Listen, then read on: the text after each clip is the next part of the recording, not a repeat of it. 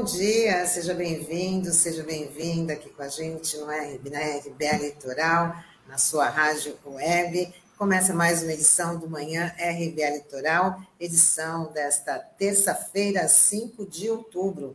Junto comigo, Sandro Tadeu, Douglas Martins. Bom dia! Olá, bom dia, Tânia, bom dia, Douglas, bom dia, Taigo e Norberto aqui nos nossos bastidores e um bom dia especial a todos os internautas da RBA Litoral.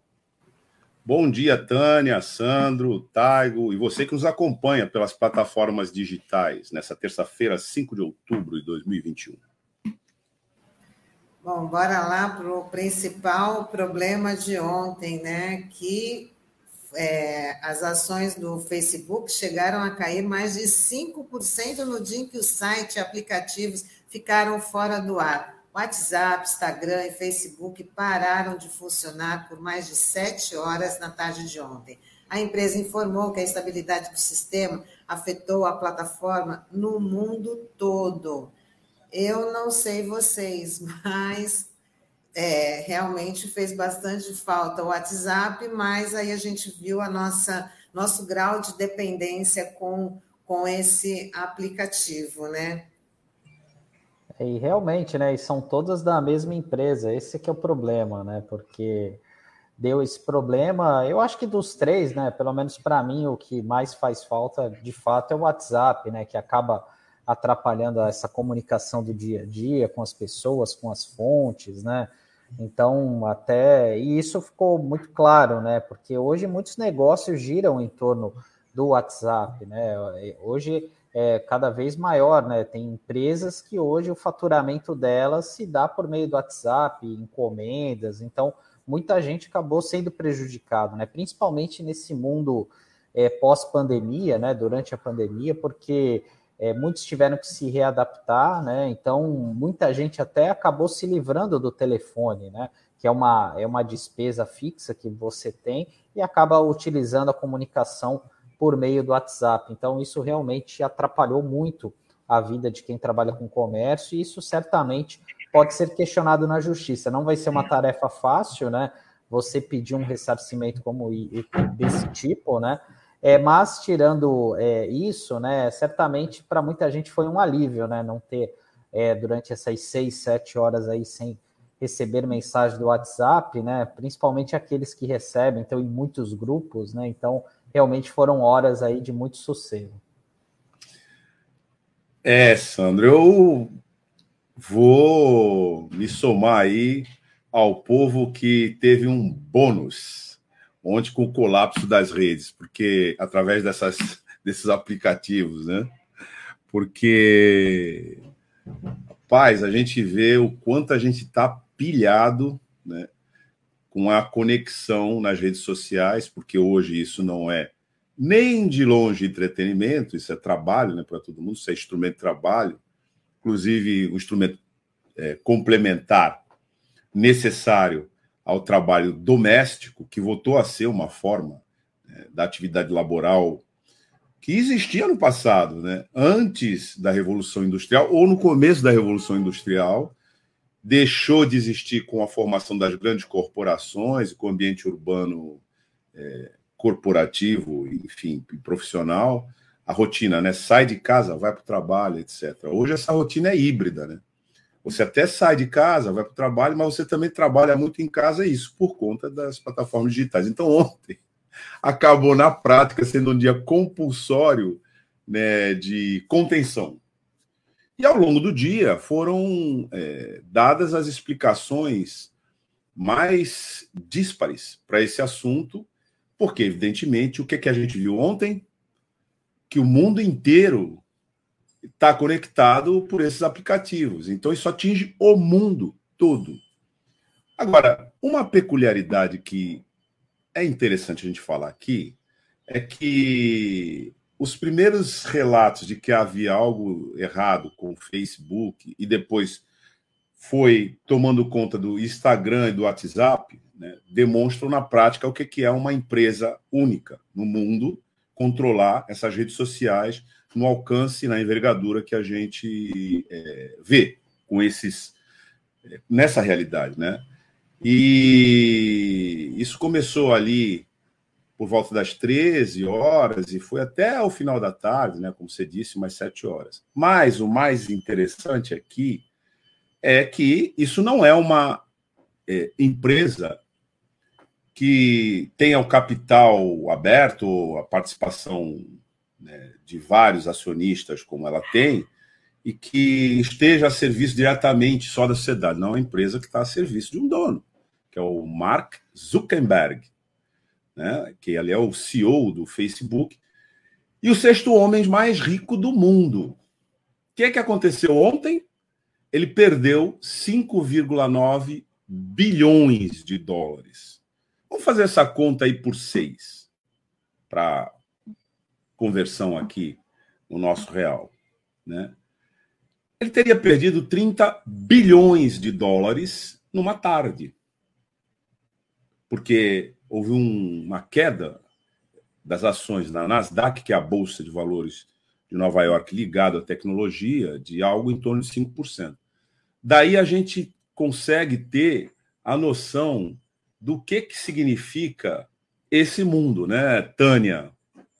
Sandro, nós aqui, né, nos comunicando, falando pelas redes sociais, e o Zuckerberg ficando cada vez mais bilionário, e aí um, uma pequena falha de uma tarde tira do patrimônio do Zuckerberg 30 bilhões de reais. Só para quem nos acompanha ter noção do que significa isso, o orçamento da cidade de Santos inteirinho é um pouco mais de 3 bilhões de reais. Numa tarde, para o ano, né? 3 bilhões ano. Numa tarde, o Zuckerberg perdeu 10 orçamentos da cidade de Santos. Ou seja, com o dinheiro que ele perdeu ontem, a preços de hoje, você manteria toda a cidade funcionando por 10 anos. É pedagógico, você não acha?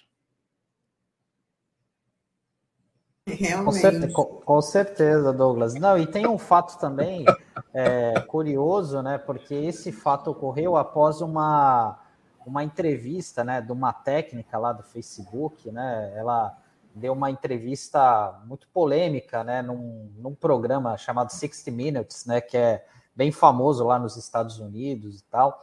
E, e, ela tinha vazado alguns documentos né, para alguns jornais, é, falando sobre a questão da segurança do Facebook. E ontem, é, quer dizer, anteontem, né, ela, ela trouxe à tona é, várias informações, né, dizendo que o Facebook acaba lucrando acima da segurança, privilegia os lucros acima da segurança dos seus usuários. Falou do Instagram, que é uma rede social que é muito utilizada pelos jovens, né, que ela é, que eles têm conhecimento que eles acabam prejudicando a saúde mental e a, e a autoestima né, desse grupo, é, mas nada é feito, até mesmo a questão da cultura do ódio e ameaça à democracia, né? Porque entre uma das revelações que ela fez, ela cita que o sistema de segurança, né, é, para tornar o ambiente menos hostil ali no Facebook, isso foi desativado durante as eleições dos Estados Unidos no ano passado, né? Então, realmente é, chama bastante atenção essa, essas declarações, né? E que curiosamente horas depois veio essa pane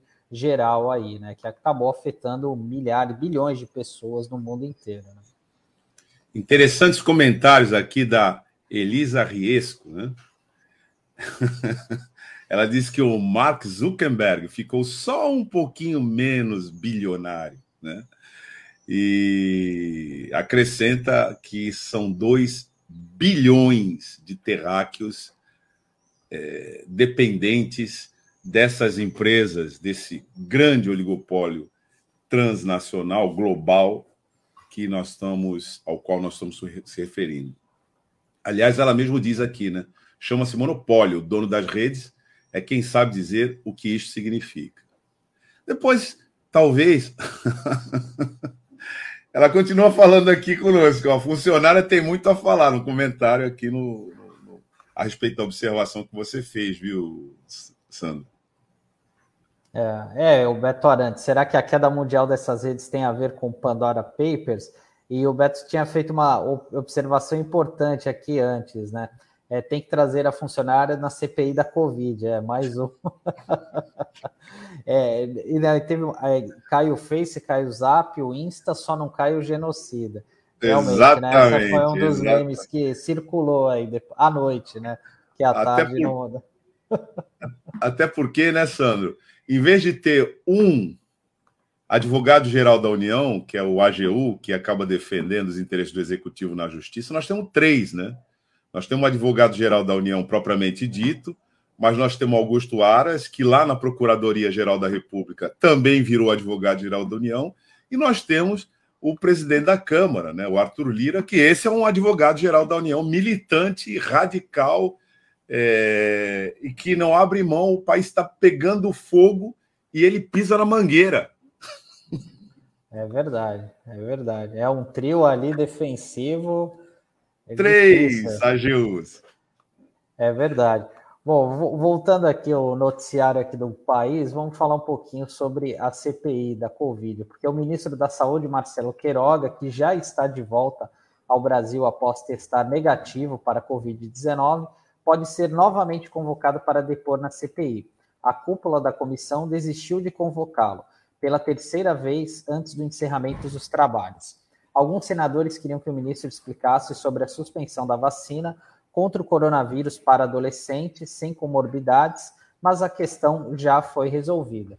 E a gente tem que lembrar né, que o Queiroga estava de cabeça quente né, em Nova York, quando o presidente estava lá, mostrou o dedo no meio, ofendeu os manifestantes ali, mas eu acho que ele ficou aquelas duas semanas ali. Ele imagino que ele deve ter esfriado a cabeça em Nova York, uma das grandes cidades no país. Agora ele pode vir no, novamente aqui para o Brasil, né? Mas não vai ser convocado pela CPI, até porque a gente sabe que faltam 15 dias aí para o encerramento dos trabalhos, novos flancos apareceram na CPI, como a questão da Prevent Senior, que é algo que tem é, cada dia vem, vem à tona uma informação relevante sobre a atuação da empresa, né? não somente na, na parte da saúde, mas também é, em possíveis irregularidades da parte administrativa, né? Então, é, realmente era um outro flanco que abrir e não ia dar tempo, mas a gente não pode deixar de comentar aqui essa o absurdo né, da interrupção da vacina de, ado de adolescentes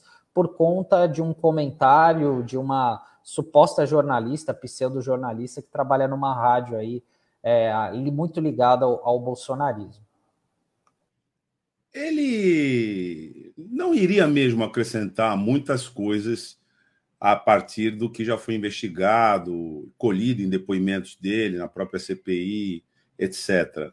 É, as articulações, os atravessamentos e toda a dinâmica que transformou a campanha contra a Covid-19 num grande negócio é, que mobilizou pessoas nada confiáveis, nenhum desses que passou por lá, exceto os que passaram denunciando o esquema, é, tem qualquer confiabilidade. O argumento negacionista e toda a política de propaganda enganosa feita a partir do governo federal com relação ao kit cloroquina, registrando-se os danos, muitos deles fatais para a população brasileira, a partir desse esquema, tudo isso já está muito bem consolidado, percebido e provado nessa CPI da pandemia. O que estava acontecendo com Queiroga é que, num primeiro momento, acho que ele achou bom ficar lá em Manhattan, né, num isolamento de 15 dias, mas ao curso desse período ele começou a ficar preocupado, porque começaram os boatos aqui de que ele poderia ter defenestrado do Ministério da Saúde, porque hoje o Ministério da Saúde é o posto avançado do negacionismo, que só não se converte numa política com domínio absoluto da estrutura estatal, porque existem profissionais sérios, a maior parte deles militantes de muito tempo na defesa da saúde pública, eles são a alma do SUS, eles resistem aos ataques privatistas e ao desinvestimento contínuo que se faz ao SUS.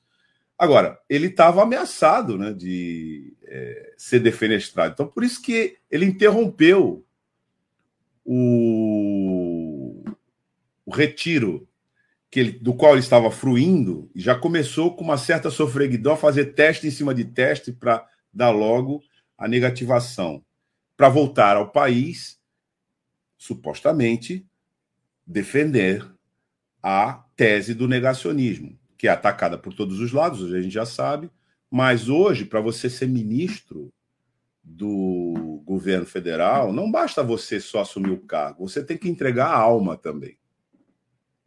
Então, é, como ele estava fora desse posto da defesa intransigente das mentiras do bolsonarismo, isso tem que ser feito de maneira permanente. Estava se discutindo a possibilidade de alguém assumir logo essa posição. Então, parece que essa insegurança acelerou a cura do Queiroga na ilha de Manhattan. Verdade. E hoje quem depõe na CPI é o sócio da VTC Log, Raimundo Nonato. Os parlamentares querem saber se houve irregularidades entre a empresa e o governo federal, inclusive para a distribuição das vacinas contra a Covid. Então, o depoimento deve estar acontecendo daqui a pouquinho desse Raimundo Nonato aí. É, quando você fala Raimundo Nonato, eu lembrei da escolinha do professor Raimundo. Eu também. E espero que não seja nenhuma lorota, né? Que ele conte, né? Esse Raimundo Nonato lá. Até porque é um personagem que existe, de fato, né? É, e essa empresa, né? Como a gente até comentou ontem, né? Ela é, tem vários negócios aí com o Ministério da Saúde, né? desde a época do Michel Temer, que na época quem era o ministro da Saúde era o Ricardo Barros, que é o deputado do PP do Paraná, líder do governo, que está é, tá enrolado também na CPI, já foi ouvido, né? Enfim, é suspeito de estar envolvido é, até mesmo nessa em algumas compras aí feita, feitas pelo Ministério da Saúde, né? Então é, vamos verificar o que, que, o que, que o Raimundo Nonato vai dizer, né? E lembrando que amanhã a, vai ser ouvida na, na CPI da Covid o presidente da ANS, né, que é o Paulo Roberto Vanderlei Rebelo Filho. Aqui sobre o Raimundo Nonato, é que Raimundo Nonato é um nome muito. Essa composição é um nome muito comum na, na região nordeste do país. Eu tive um, um, um, tio né, que chamava Raimundo Nonato. Então é um pouco assim como. Essa composição é um pouco como o Silva no Brasil inteiro. Né? E esse Raimundo Nonato, se não me engano, ele era o professor, né?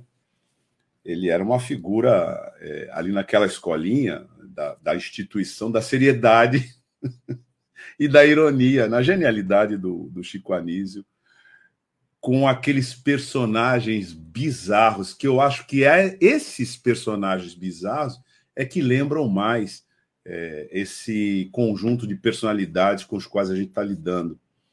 Sem deixar de citar o genial Dias Gomes, né, naquela na produção drama, é, da dramaturgia dele, que virou depois novela, né, o, é, Sucupira, com outros personagens, que também lembra muito o Brasil. Na verdade, ali, tanto num caso como no outro, era a arte imitando a vida. Né?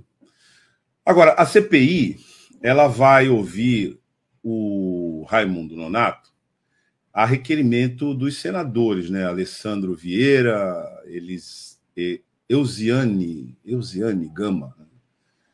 do Cidadania do Maranhão, o Alessandro é do Cidadania do Ceará, e do Humberto Costa, ex-ministro da Saúde, senador pelo PT de Pernambuco.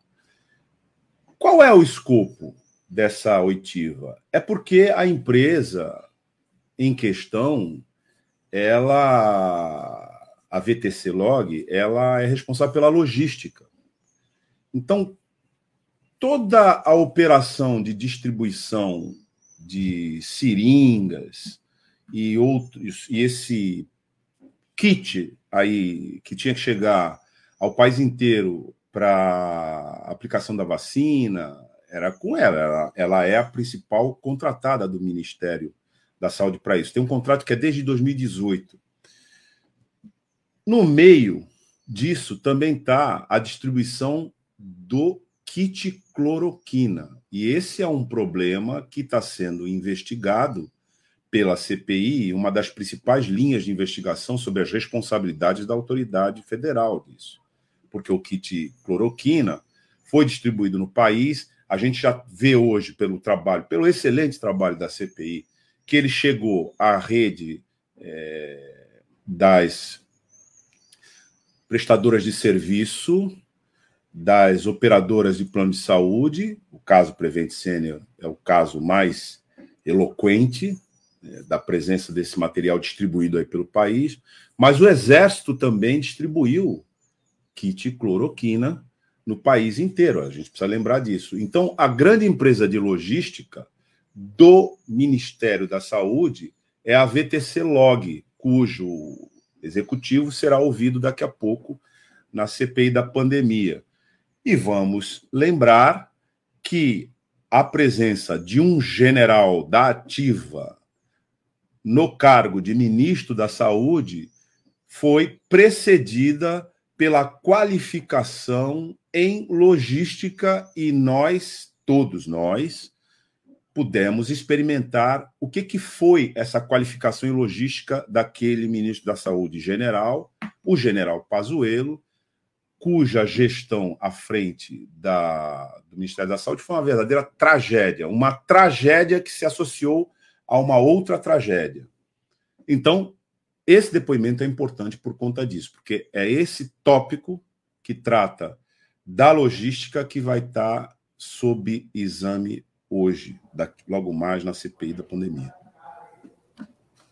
E dando continuidade aqui, a gente vai falar de um assunto que ganhou proporção mundial, né? Antes do, é, da queda aí do, das redes sociais ontem, né? Que foram os documentos revelados na série Pandora Papers, do Consórcio Internacional de Jornalistas Investigativos que essa apuração revelou que autoridades e celebridades de todo o mundo realizaram operações milionárias em paraísos fiscais. Paulo Guedes, ministro da Economia, é uma dessas autoridades. Ele possui uma empresa offshore nas Ilhas Virgens Britânicas com 9 milhões e meio de dólares. A Procuradoria-Geral da República anunciou que vai pedir informações ao ministro, né? E essa é uma denúncia muito grave, né? Como a gente tinha comentado ontem aqui é, envolvendo o Paulo Guedes, né, que é, diretamente ou indiretamente acabou é, ganhando dinheiro com isso, né, com essas operações, e agora fica a apuração se ele operou diretamente, né, essas offshores, essas empresas, né, que normalmente são criadas, né, offshore, é, assim, acabou ganhando um, sinônimo de picaretagem, né, é, mas é, assim qualquer pessoa pode abrir lá fora, né, essas empresas, desde que sejam sejam é, escritas, né, sejam informadas à Receita Federal, ao Banco Central, após uma determinada quantia, mas o que a gente sabe, né, é que muitas pessoas acabam abrindo essas empresas para dar uma espécie de drible fiscal, né, e até mesmo se blindar de, diante de riscos políticos, confiscos, né, como existem em alguns países, e também, é, obviamente, para ocultar patrimônio e dinheiro sujo, né. E agora, é, desde que esse caso veio à tona na tarde do último domingo, novas matérias, novas reportagens vão sendo é, produzidas aí por esse consórcio de jornalistas. Uma delas, até que veio à tona ontem, foi preparada pelo portal Metrópolis, é, dizendo que 66 dos maiores devedores brasileiros de impostos, né, é, possuem dívidas de 16 bilhões de reais, né, e eles foram encontrados nesse levantamento né, da Pandora Papers. Um deles, o, o maior devedor da, da União que, que tem patrimônio aí identificado no, é, no, é, nesse, nesse levantamento é o Eike Batista, que chegou a ser considerado o homem mais rico do, do Brasil, né? E só para a União ele deve 3,8 bilhões, né? Que só para de comparação, o dinheiro que ele deve para a União é o orçamento projetado para a Prefeitura de Santos no ano que vem. Então, para ver a, o quanto que esse milionário né, deve aos cofres públicos e, por outro lado, mantém uma grande quantidade de dinheiro fora do país. Você vê que o orçamento anual de Santos está virando um bom índice para a gente ter a escala do que muita gente ganha de dinheiro é, em operações. No caso do Zuckerberg, a gente falou da Nasdaq, mas aqui no caso é, citado aqui pelo nosso querido Sandro, é, nós estamos falando de empresários nacionais. E aí a gente sabe, né, na linha, por exemplo, da investigação histórica, antes do Pandora Papers, a gente teve é, o Panama Papers, que já mostrava alguns grupos milionários, inclusive de mídia, operando valores altíssimos nos paraísos fiscais. Bom, offshore, no sentido estrito da palavra, é fora da costa, que a gente pode ir ampliando para fora do continente, fora do território, ou seja, longe daqui. Um lugar, e aí essa, esse sentido de paraíso fiscal, onde eu não tenha um controle do fisco, não tenha que pagar tributo, não tenha que dar a contribuição que quem não é milionário, quem não vive nesse mundo, tem que dar. Imagine um trabalhador que vive do seu salário e que entra na faixa de tributação do imposto de renda e tem que pagar 27,5% dos seus rendimentos para o fisco. Ou seja, mais de um quarto dos seus vencimentos ficam para os cofres públicos. Imagine uma pessoa comum, como você que nos acompanha aqui, como eu, enfim, quando vai comprar um pacote de pão aí na padaria, o que, que você paga de imposto ali, né, naquele produto que você adquire? Imagine quando você for comprar no supermercado né, os seus mantimentos para se manter, afinal de contas, quantos de imposto você está pagando? No exterior existe é, algumas práticas que são bem saudáveis, que dizem respeito ao que se denomina cidadania fiscal. Em toda a etiqueta de preço vem separado o preço propriamente dito e o tributo que vai incidir sobre aquele preço e o preço final, que é o preço, mais a incidência do tributo e o resultado da conta. É, e em alguns países, quando você mostra que você não é nacional daquele país, que você está passando por lá por algum motivo, e prova isso com o seu passaporte, a rede comercial desconta né, o valor relativo ao tributo, porque você não é nacional daquele país, você não vai contribuir para lá. Você não vai receber os benefícios que seriam é, os benefícios a partir do financiamento vindo dos tributos. Tudo isso para dizer o seguinte: a elite desse país, que é perversa com o país, tem várias formas de perversidade e de perversão. Uma delas é essa coisa de, de botar os seus recursos bilionários nos paraísos fiscais, que são esconderijos né, para se proteger, para proteger sua fortuna dos tributos, e são grandes lavanderias de dinheiro com práticas que, em muitos casos, são práticas criminosas, sim, indo de crime tributário até outros crimes, porque sabe-se lá como se capta esse dinheiro. Mas nesse caso específico, é muito mais grave, porque nós temos duas figuras que operam o câmbio, que influenciam e dirigem a cotação do dólar, por exemplo, na nossa economia através de medidas direta, diretas ou indiretas.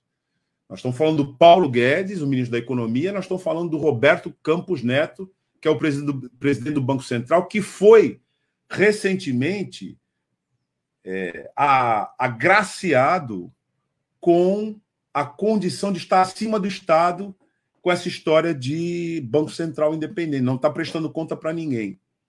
Qual é o problema? É que se eu tem o poder de influenciar a cotação do dólar para que ele aumente, eu vou fazer um investimento no exterior dolarizado e com esse aumento em relação ao real, eu vou ficar muito mais rico. Porque se o dólar subiu, meu investimento no exterior é em dólar, eu estou muito mais rico. Só que se eu sou o sujeito que opera isso e, ao mesmo tempo, eu sou conto de dono, eu, eu, sou, eu sou dono de contas é, em paraísos fiscais, É evidente que isso é uma, uma atividade que vai desde a é, famosa incompatibilidade de interesses até o crime propriamente dito. Só que o que nós temos hoje com relação ao presidente da República, que é o chefe dessa quadrilha aí, desses dois, o que, que ele diz com relação a isso? Que declaração ele deu à nação sobre esse assunto? Nenhuma. E esse sujeito que hoje porta a faixa presidencial, no passado já chamou de assalto a prática feita pelo Paulo Guedes e pelo Roberto Campos Neto. Então, há vários crimes em andamento nessa república, né? O que aconteceu agora com essa operação Pandora, que é de um consórcio internacional, ainda bem, né? Porque a mídia corporativa está dando isso praticamente lá no, no, Quem é jornalista antigo sabe o que, que eu vou falar aqui. Lá na sessão de turf. Não, tem que ler com lupa. Você lembra, você, você começava a sua carreira jornalística, você vai cobrir o turf. Deve ter lá na sessão de turf alguma nota sobre esse assunto na mídia corporativa, mas é isso aí.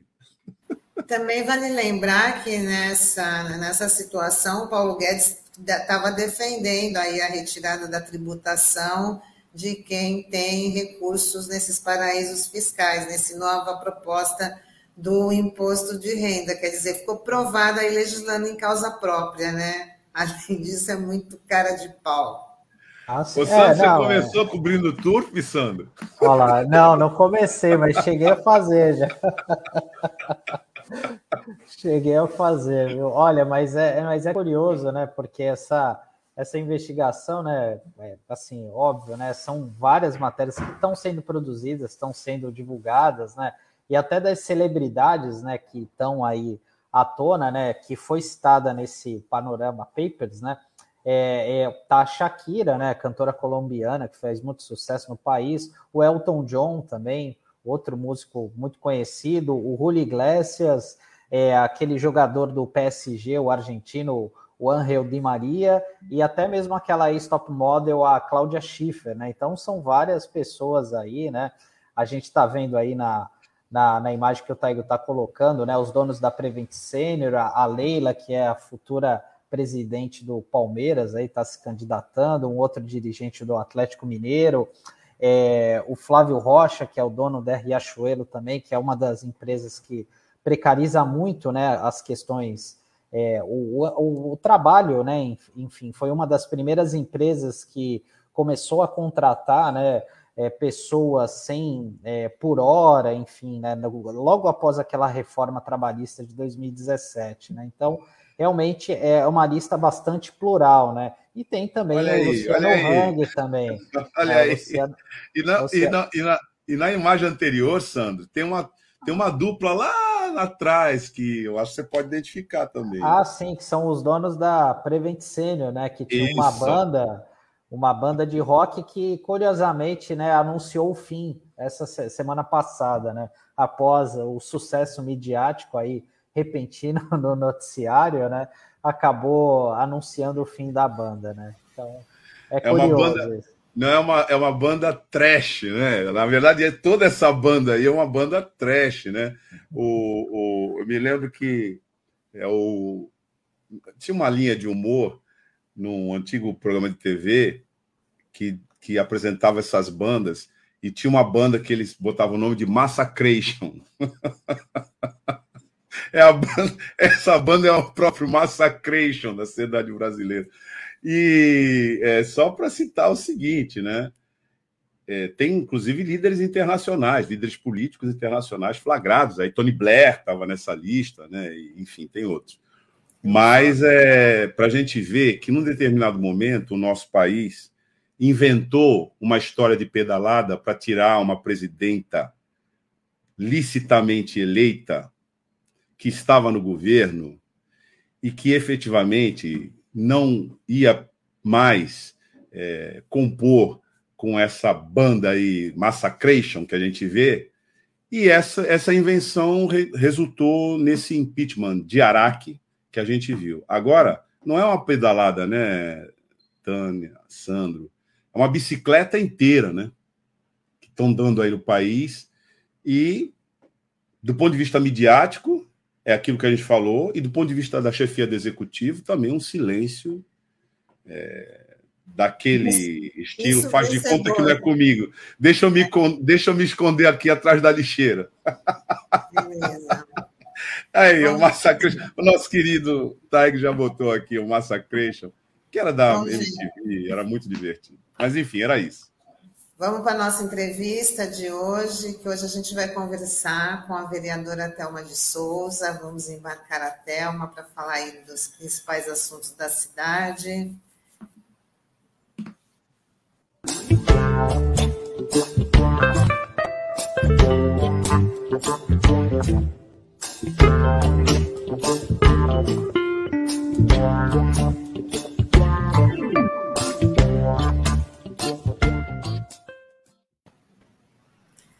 Bom Thelma, bom dia, Thelma.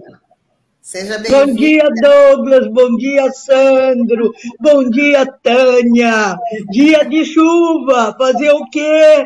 É a tristeza de dias de Bolsonaro. Fazer o quê? Até o clima chora, é ou não é? Exatamente. É Diga lá, como é que vocês vão? Está acabando, né? Vamos falar assim, um dia a menos do governo Bolsonaro, né? Contagem regressiva. Contagem a gente regressiva. diz, Tânia, prazo de validade em extinção. É. Sangue de Jesus tem poder. Não, mas Olha só. Diga, querido, diga, digam, querido. Você fez aniversário dia 29 de setembro, vamos aproveitar para te, dar, para te dar os parabéns, muitos anos de vida, muita saúde para você, tá bom? Pro...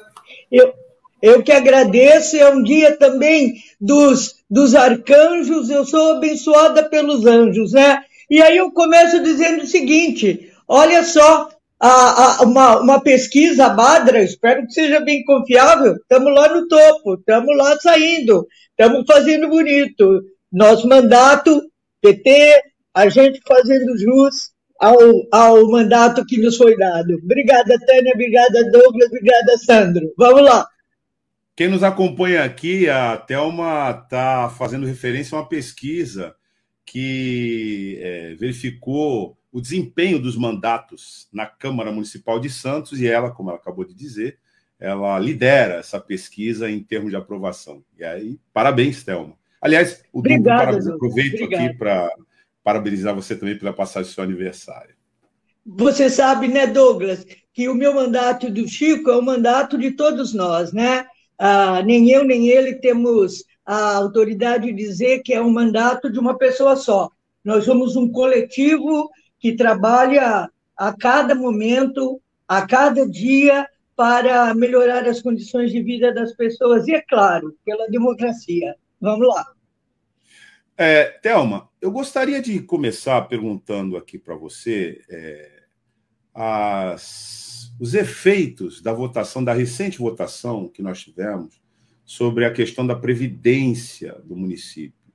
Foi uma batalha e um, os parlamentares alinhados né, com os interesses populares, e no caso específico aí, né, com os interesses dos servidores públicos, que estão passando por uma situação muito difícil, porque esse tipo de providência já vem dentro de uma lógica que é a lógica da PEC 32, que é de privatização do Estado, né?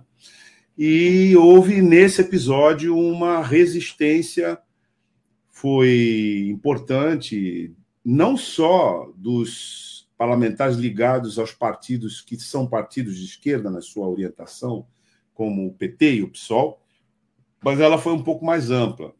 Mas, ao fim e ao cabo, é, o Poder Executivo acabou fazendo passar a sua medida de reforma da Previdência aqui para os servidores públicos municipais. Eu queria que você comentasse um pouco esse episódio e, e desse aqui para a gente a tua avaliação dessa campanha, dos resultados, dos efeitos, da perspectiva que a gente tem agora. Pois é, eu, é, você sabe, eu vou tentar dividir em duas partes: o que aconteceu e o que está uh, por acontecer. O que aconteceu? Uh, uma mobilização que não foi das mais fortes, eu imagino que o servidor público, depois da última greve, onde praticamente quase que 100% de todas as categorias pararam, e houve um, um retrocesso é, quando tiveram que pagar pelos dias parados, enfim, eu acho que a mobilização está muito difícil. É, e acho que os sindicatos ainda não conseguiram uh, um resultado uh, além daquilo que se precisava ter para barrar esse projeto. Por outro lado, é importante saber que há etapas para essa questão. Nessa primeira etapa, qual era o centro do projeto e, e nós que votamos contra, quem somos nós? Vereador Chico Nogueira, do PT, vereadora Alder Clis, do PP, uh, vereador uh, Benedito Furtado, do PSB. Está faltando um, quem é? A Débora. A Débora, obrigada. E a vereadora Débora Camilo, do PSOL. Nós cinco uh, votamos contra, foram, nesta última quinta-feira, praticamente três horas de combate ininterrupto.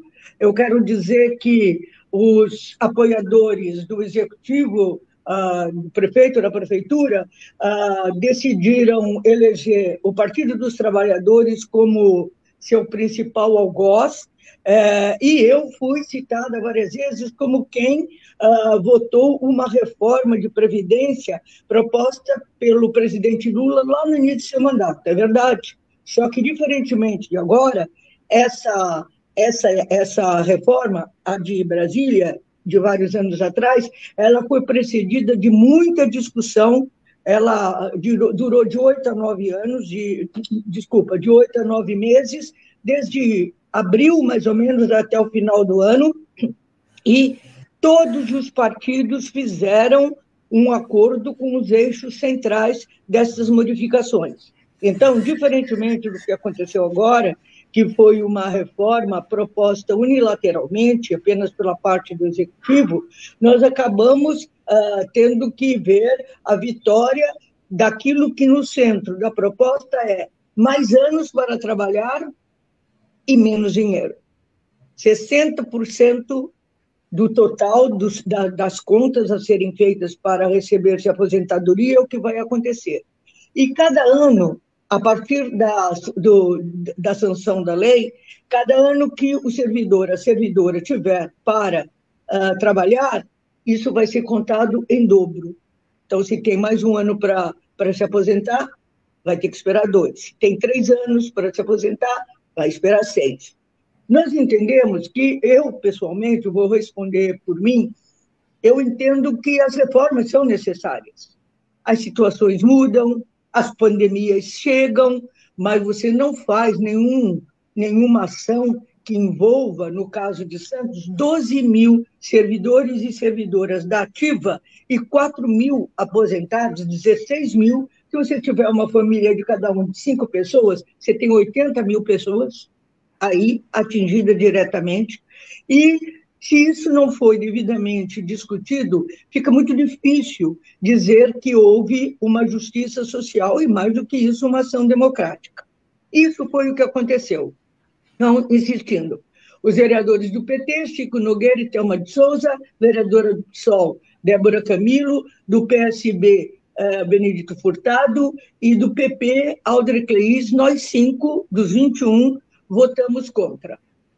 Já terminou o processo? Não, não terminou. Uh, ainda existem 15 emendas a serem uh, avaliadas. Essas emendas são da minha autoria, da autoria do vereador Chico Nogueira, da vereadora uh, Audrey Clis e, e, pera um pouquinho, é, e da vereadora Débora Camilo. Nós quatro apresentamos emendas e que serão uh, avaliadas pelas comissões da Câmara. Uh, segundo informação do próprio presidente e também pelo que saiu hoje em notícias do jornal, uh, da mídia impressa, essa não haverá tempo hábil para essas emendas votarem, voltarem para serem votadas hoje e nem quinta-feira. Então, a perspectiva é que só depois do feriado o texto final vai voltar, porque aí as emendas serão contempladas. Então, nós temos pelo menos de 15 a 20 dias a, a, antes da parte final dessa, desse projeto, que eu entendo muito duro para com os servidores. Mais ainda, ontem, também notícias jornal, esta, estas, uh, esse texto, né, o texto da, da, da, do projeto, ele deixou a Câmara. A, a Comissão de Constituição e Justiça, que é presidida pelo vereador Benito Furtado, e foi com o segundo destino, que é a Comissão de Finanças e Orçamento, que é presidida pelo vereador uh, Ademir Pestana. Então, esses são os passos referentes exclusivamente ao projeto. O que foi votado, as emendas que faltam e o texto final do próprio projeto. Só que ainda precisa ser votada para poder uh, ter validade esse projeto uma, uh, uma, uma, um item que é, é, é uma emenda à lei orgânica do município, a LOM, para que essa reforma do IPREV tenha validade. Então, veja, as emendas, o texto final e ainda a emenda a, a lei orgânica do município, de maneira que ainda temos, não, não será em, em, vamos alcançar novembro, nós já estamos no dia, hoje já estamos no dia uh, eh, 5 de outubro, é, vamos alcançar o final de outubro, a início de novembro nós temos também um feriado, eu acho que a gente alcança início de novembro, se não houver nenhuma alteração. Estou falando em tese pelo que aconteceu. Mas, de qualquer maneira, Tânia, de qualquer maneira, Sandro, de qualquer maneira, uh, Douglas. É, veja, eu quero insistir.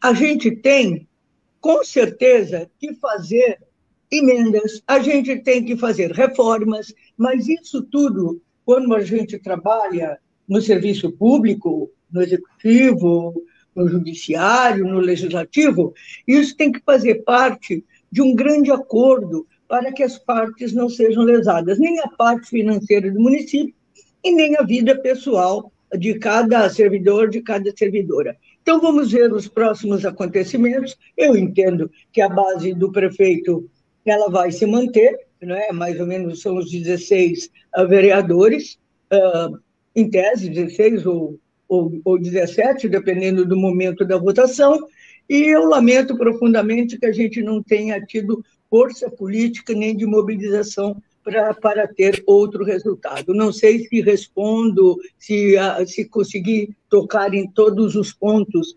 uh, uh, desse projeto. Devolvo a palavra para vocês. Sandra? Thelma, bom dia. É, queria te perguntar o seguinte: é, um dos projetos que está tramitando na casa desde 2017, da tua autoria, é o que proíbe a instalação das usinas de incineração de lixo. Né? Basicamente é isso, é né? um projeto de lei complementar, e você já pediu várias vezes em público ali para pautar esse assunto. Queria saber o que está travando, é, o que está impedindo a discussão desse projeto tão importante ali na casa.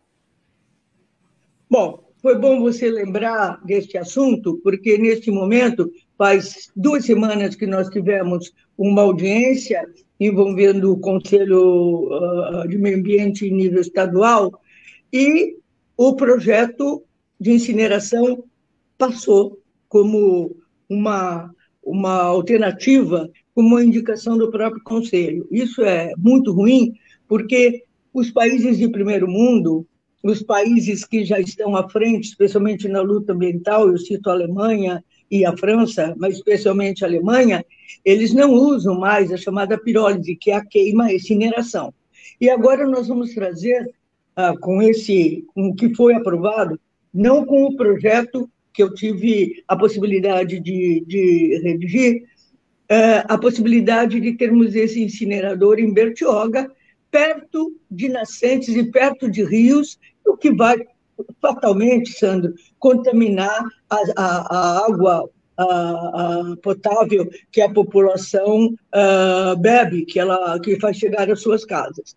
E eu entendo que esse projeto, que tá, você lembrou bem, desde 2017, não vão quatro anos, né? É uma vontade política de barrá-lo, porque não há um interesse do ponto de vista de setores da administração pública, seja executivo, ou seja, os conselhos em torno do, do fato, é, não está havendo uma vontade política é, de que ele venha à tona e seja votado.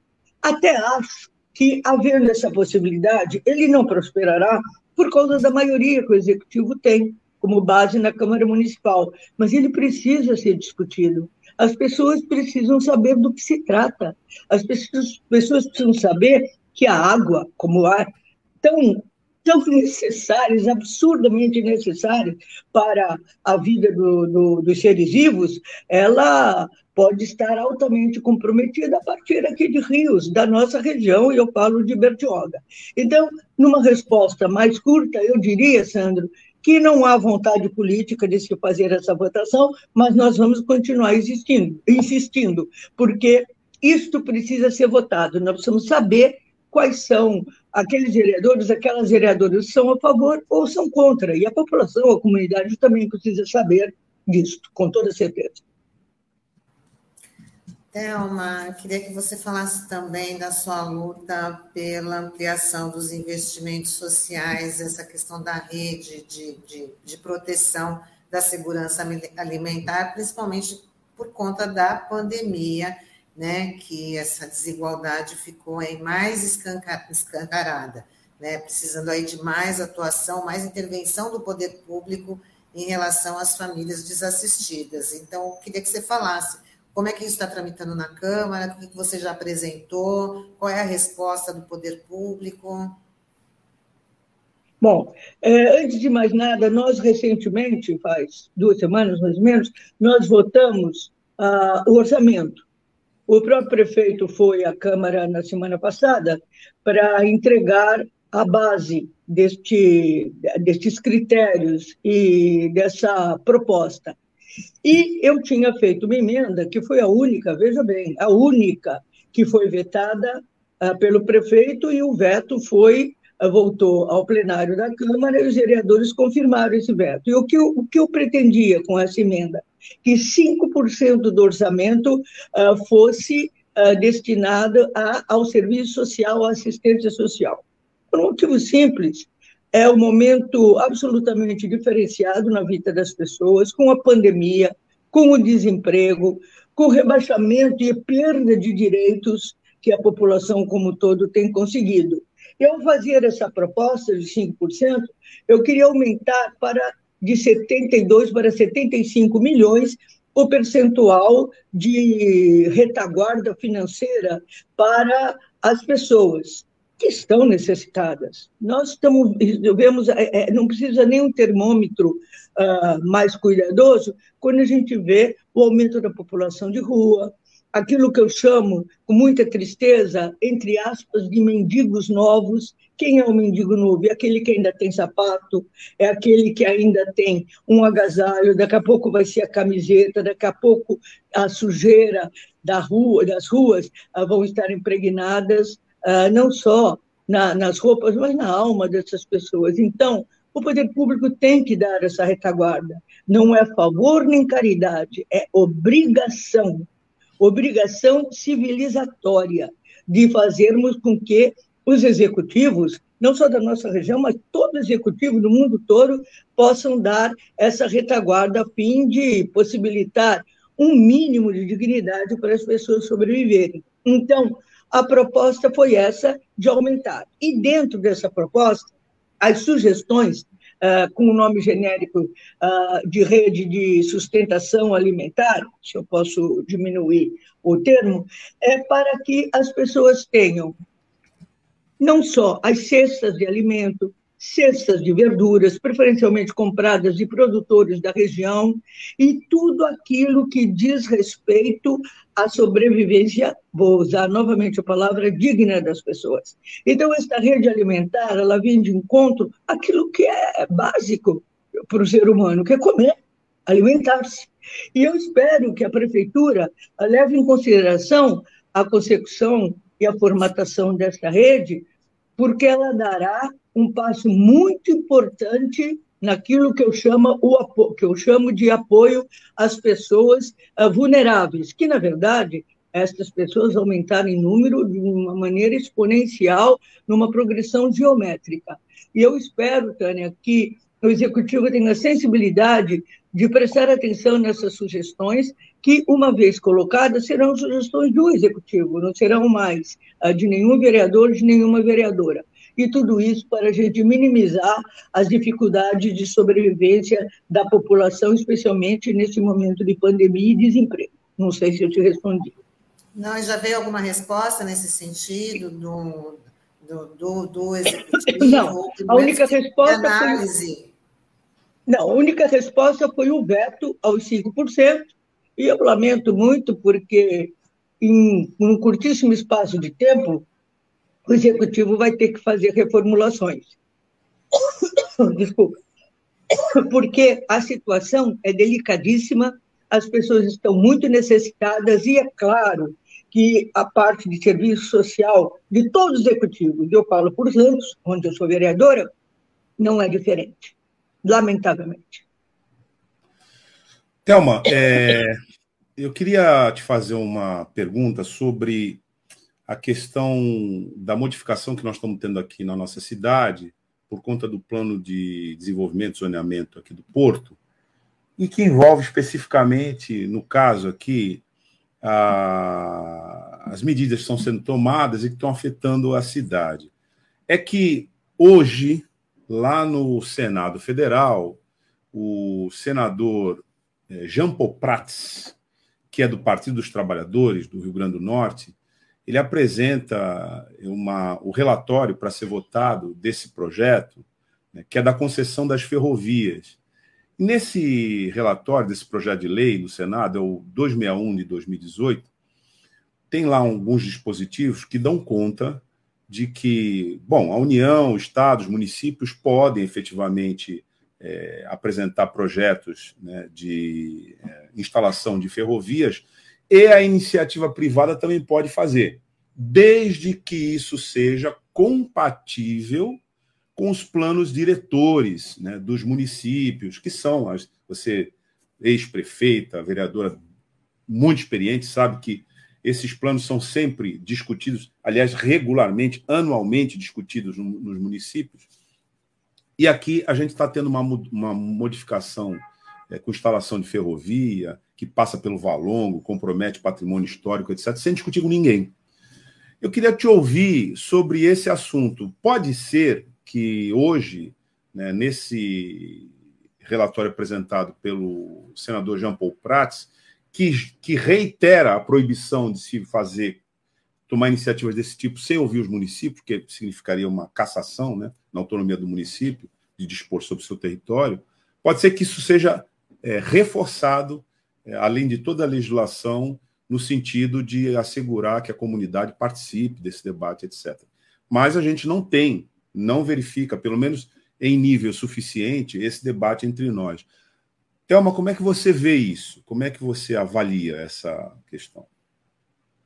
Olha, na verdade, uh, nas políticas públicas que a gente uh, tem como necessárias, todas são, mas algumas têm mais uh, prevalência, quem na bancada uh, pode falar mais sobre esse assunto é o vereador Chico Nogueira, que é portuário, que é uma pessoa que trabalha, que já fez muitas audiências sobre a questão do, do plano diretor do Porto, né? do, do, do plano de zoneamento do Porto.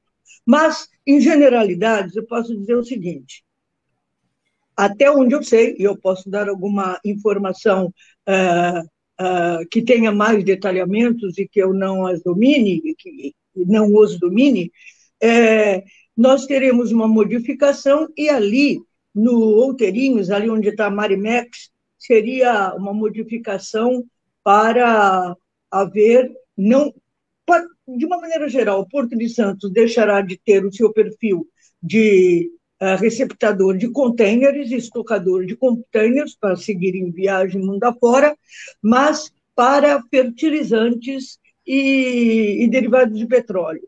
Uh, existe um, um, site chamado Porto Gente, uh, eu faço parte, mas pouco do palpite, porque ele é mais, ele é liderado uh, pelo ex-vereador Jama, e ele mostra algumas preocupações de empresários, pequenos e médios empresários do nosso porto. E nós estamos vendo que muitos deles têm essa preocupação, até porque nós não podemos esquecer o que aconteceu em Beirute. Não faz tanto tempo assim, esse negócio explode. E nós estamos também com a possibilidade da construção de um ponto de atracação para navios uh, carregados de, de, de produtos uh, do petróleo, especialmente gás. Então, é importante que a cidade saiba que a gente precisa ter uma luta contra isso, porque nós estamos trazendo para o perímetro, é, ali na, na perimetral, nós estamos trazendo para o perímetro urbano da cidade algo que não tem uma regulação é, é, é, muito satisfatória. Você pode ter acidentes inevitáveis e que serão, com toda certeza, fatais. Então, eu vejo com muita preocupação Acho que o DPZ, o, o plano diretor uh, sobre o porto, né, como, como será constituído esse porto, ele está abrindo essa possibilidade. Uh, o porto é um setor uh, federal, ele agora está em processo que é chamado de desestatização, que é um tipo de privatização. Acho até que pode haver pontos onde isso seja possível, mas não podemos esquecer que os portos são lugar de entrada e saída das cidades. Né? Em tempos bélicos, em tempos de guerra, é por ali que, as, que, que uma parte das tropas entram e saem. Então, o porto tem que ter uma ação estatal enérgica, porque ele regula, inclusive, as condições de segurança, além de transporte, alimentação, etc., etc. Ele também regula as condições uh, de, de ação uh, de Estado, de ação pública em nível nacional. E o Porto de Santos, que é o maior da América Latina, vamos combinar, ele teria que estar tá dando o exemplo. Então, eu vejo com preocupação acho que se aprovada essa questão, nós vamos ter problemas muito sérios, mas nós temos que ficar uh, atentos, porque a RBA tem que, como sempre faz, tem que prestar esse serviço de informação para que a cidade não seja pega com uma ação que ela desconhece e que será nefasta, no meu entender, para a cidade como um todo. Isso aí, Thelma. Chegou aqui ao fim o nosso bate-papo de hoje. Né? Que pena. É, o tempo passa rapidinho, mas com certeza a Thelma vai estar de volta aí em breve para falar mais aí com a gente. Queria agradecer por ter aceitado o nosso convite, a sua participação aqui no Manhã RBA Litoral. Desejar também uma ótima semana né? nessa luta, nessa resistência. Thelma, parabéns Bom, pela tua atuação, viu? Obrigada, Douglas. Sandro, um abraço para você, para o Douglas, para a Tânia, para todos que estão nos acompanhando e principalmente desejar, além de uma boa semana, o quê? Um feriado. É dia das crianças, nós merecemos, na é verdade, e vamos ver. Eu talvez, eu, eu talvez não, com certeza falarei com vocês. Depois disso, vai ter a votação da, da aposentadoria, acho que vocês vão voltar ao assunto, mas por enquanto eu deixo um grande abraço, um grande beijo, máscara, porque a pandemia não acabou. A Organização Mundial de Saúde está dizendo, uma diretora da, da organização está dizendo que vem uma segunda pandemia, vamos bater na madeira, mas de qualquer maneira, estamos aqui a postos para a gente discutir e lutar pelo bem-estar da população. Um beijo, muito obrigada. Até a próxima. Obrigada, Sim, Thelma. Até a próxima. Tchau, Thelma. Até mais. Tchau, Sandro. Tchau, tchau. Bom, é... a gente está vendo aqui né, pauta, pautas quentes ali na Câmara, mas, como a Thelma disse, a votação, embora já tenha passado por, por um momento decisivo né, a que envolve a questão da previdência aqui no município, ainda tem é, pendências na pauta, né, Tânia, Sandro, para ser discutidas na Câmara com essas emendas que a, a, a, as quais a Thelma nos informou aqui.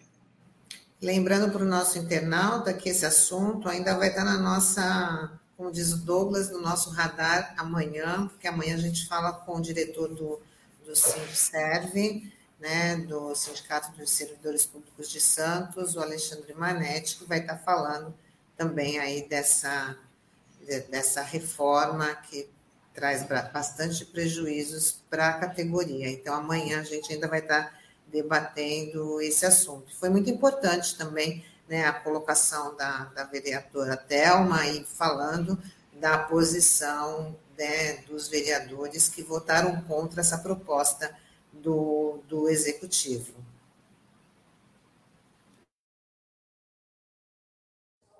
É, exatamente. A Thelma ela tocou num ponto bastante importante, né? Que é essa preocupação com a área da assistência social, né? Que é, a gente fala que é sempre o, o patinho feio das políticas públicas sociais, né? Porque normalmente os gestores acabam dando uma grande atenção para a saúde e para a educação, e a parte da assistência sempre recebe uma quantidade de recursos muito pequena, né? E chamou muita atenção, né? Quando foi aprovada a Lei de Diretrizes Orçamentárias, a LDO, e um único item vetado, que foi justamente essa emenda da Telma, para que 5% do orçamento municipal fosse destinado à área da assistência. Né? E, e, tem uma série de medidas aí que a Telma vem propondo é, desde o início da pandemia, mas é, também está parado ali na gaveta do legislativo. Né? Tem algumas coisas, projetos importantes, como por exemplo o Fundo Municipal de Combate à Desigualdade, até mesmo um programa de fomento à economia solidária, que são projetos é, relevantes aí, né, e que estão aguardando para ser pautados ali no plenário da Câmara, né? Então, é, realmente a gente precisa ter essa atenção especial nessa área da assistência social, diante desse caos, né, que, que foi provocado em todo o mundo e na nossa cidade não é diferente por conta da pandemia de Covid-19. Bom, e a Cidinha fala que o Frei Beto é um dos convidados da live que comemora o Dia Nacional da Cidadania hoje e homenageia Célio Nori, hoje às 19 horas, pelo Facebook e YouTube do, do Fórum da Cidadania de Santos barra Com Cidadania. É onde a gente trouxe a Marise Cabral, que é coordenadora do Fórum né, da, da, da Baixada Santista, e a gente falou muito, esse foi o tema de ontem, então, reforçando aí o convite para hoje, às sete horas da noite, essa live com a participação do Frei Beto e outros participantes também muito importantes. Obrigada, Cidinha, por relembrar. Então, hoje, Dia Nacional da Cidadania. E a Fabiana Prado fala: os parlamentares santistas que votam a favor da população são sempre os mesmos: Débora Camilo, Thelma de Souza e Francisco Nogueira, que em 2024 mandatos com os deles se multipliquem. A gente torce para isso Cidinha, obrigada, RBA. Bom, e assim a gente vai encerrando nossa edição de hoje, do Manhã RBA Litoral, né, edição desta terça-feira, 5 de outubro. Teve a participação aí da vereadora Thelma de Souza. Agradeço aí a companhia, a interação dos nossos internautas e também dos meus companheiros aí, Douglas Martins, Sandro Tadeu, o Taigo nos bastidores e o Norberto Arantes também. Em tempos de exterminadores do futuro à frente do governo federal, eu vou me despedir é, com um bordão da série, da franchise que dava conta desse personagem. Hasta amanhã, baby. É isso aí, pessoal. Até Boa. amanhã. Tchau, tchau. Até amanhã. Tchau, tchau. Tchau, até amanhã.